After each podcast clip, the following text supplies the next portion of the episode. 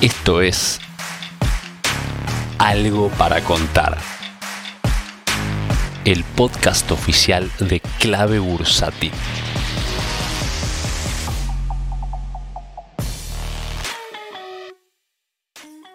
Hoy viernes es un día especial. No solamente porque es viernes y viene el fin de semana, sino para nosotros en Clave Bursátil en particular para mí, porque hoy es la última clase del curso Invertir y Entender. No solamente la última clase de esta cursada, sino que es la última clase de Invertir y Entender. Sí, este curso que tuvo 10 ediciones, está la última, ha sido, bueno, una experiencia increíble, lleno de alegrías, muy exitoso y por eso es que vamos a tomar esta experiencia para evolucionar y nuevos contenidos, algo mejorado, algo más completo y además para darle lugar a más personas que quieren ejercer el rol de enseñar a otros inversores.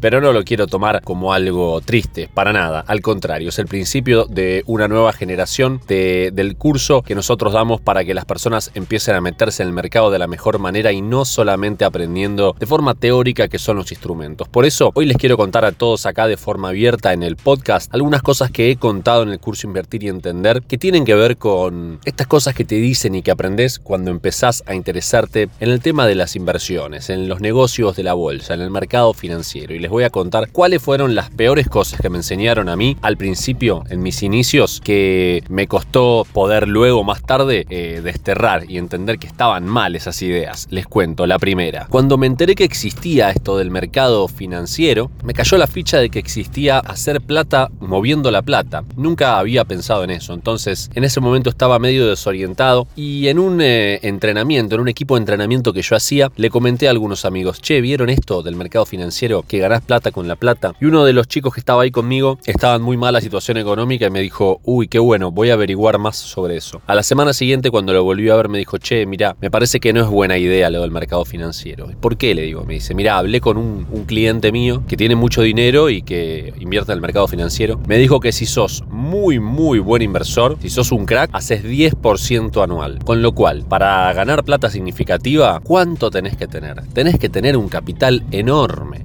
Imagínate ni hablar, eh, pensar en vivir de eso. Si solamente, si sos muy bueno, vas a obtener un 10% anual. Bueno, eso no fue una opinión eh, muy alentadora para mí, que por suerte no me logró derribar mi entusiasmo por el tema. Después, semanas siguientes, me anoté en algunos cursos eh, para ir aprendiendo e ir capacitándome para poder adentrarme en este mundo. Y en uno de esos cursos, particularmente era un curso de análisis técnico dado por una persona profesional. En ese momento el curso yo lo tomé en una de las principales sociedades de bolsa que existen en Argentina, un profesional eh, que, trabaja o trabajaba en ese momento en esa casa de bolsa, respondió ante una pregunta de uno de mis compañeros, alumnos de ese curso de análisis técnico. Le dijo, ¿cómo sabemos cuándo tenemos que vender? Recordemos que estábamos en un curso de análisis técnico, no de, estrategias de inversión o de metodología, sino simplemente de una metodología de análisis. El profesor le dijo, y mira, si en un día te sube la acción 5%, ¿no te parece suficiente? ¿Qué otro negocio te va a dar 5% en un día? Y entonces yo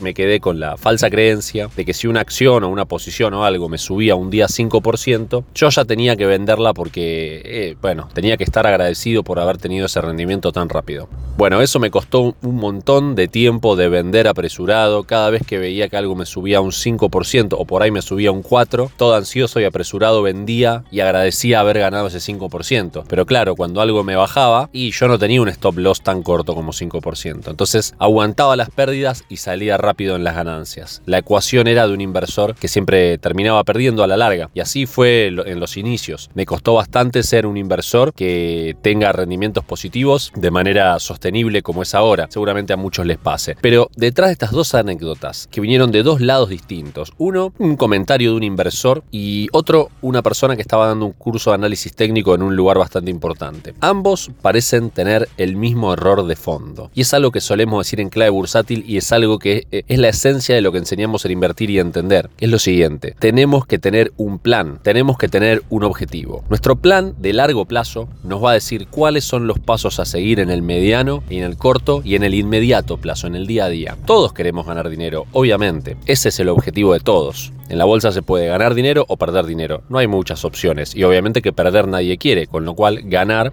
es lo que todos quieren. Pero tan solo saber que quiero ganar no es un plan. Hay que ser un poco más específico. Tener un objetivo de largo plazo, cuantificable, medible, que uno lo pueda seguir día a día o semana a semana o mes a mes en alguna planilla, en algún soporte que a nosotros nos sirva para organizarnos. Si nosotros no tenemos ese plan, no sabemos qué hacer cada mes, cada semana ni cada día. ¿Vendemos si nos subió 5%? Bueno, eso no lo podemos saber. El gráfico no nos va a decir si tenemos que vender o no. El gráfico y el análisis nos va a dar siempre el 50% de la información. Y eso está incompleto.